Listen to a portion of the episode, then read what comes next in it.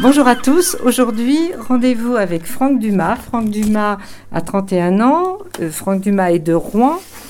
Il est menuisier, charpentier et euh, serveur aussi. Serveur aussi. Et euh, nous, avons nous rencontrons Franck Dumas sur le port de l'Herbaudière à bord de son voilier.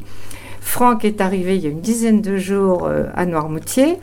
Mais avant tout ça, dès 23 ans, vous avez pris la route avec un désir. Franck, quel était votre désir au départ de cette vie euh, différente?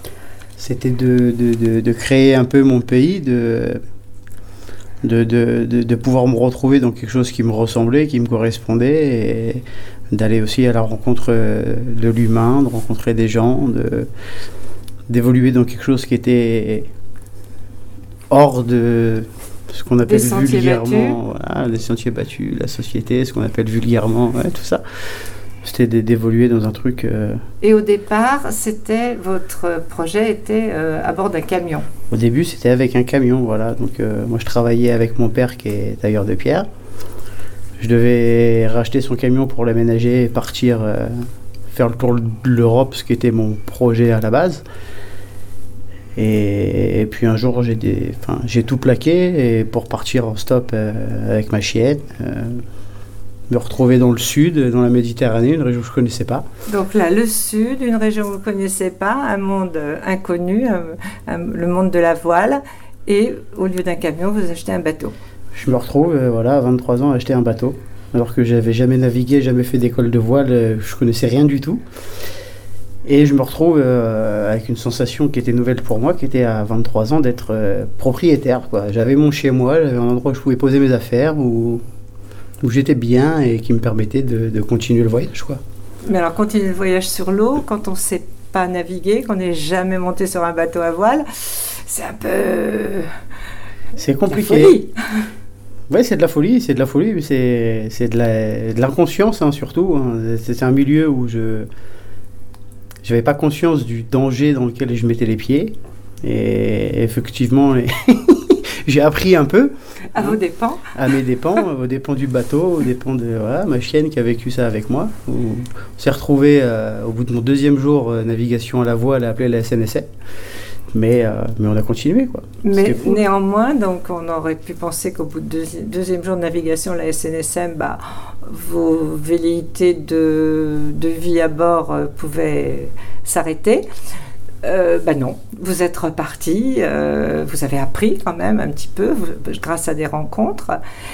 Et puis ensuite, vous avez un petit break où vous revenez dans une vie de terrien. Mais cette histoire de vivre sur un bateau, de prendre la mer, vous la retrouvez. C'est un, par ce break et de, vivre ma vie de terrien, je me suis rendu compte que ce besoin de, de, bateau, de large, de, vie sur la mer était devenu viscéral et, je me suis rendu compte que c'est ce qu'il me fallait, c'est ce qui aujourd'hui me ressemblait comme style de vie. Donc euh, j'ai décidé de tout quitter, tout plaquer, et de racheter un bateau et de repartir euh, apprendre. Et continuer à apprendre pour, euh, pour aller découvrir un peu euh, le monde et vivre, euh, vivre autrement. Quoi. Donc vous achetez ce bateau en fait à terre, dans les terres, en Bretagne? Ouais, je l'achète à terre, dématé, sale, complètement. Et,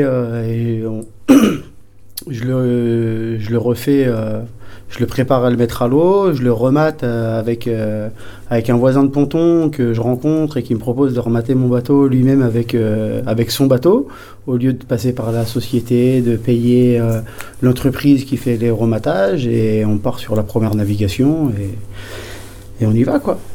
Alors ce bateau, le nom de ce bateau est Colibri. Colibri est quand même un, un signe à votre philosophie de vie. Ben, ben oui, colibri.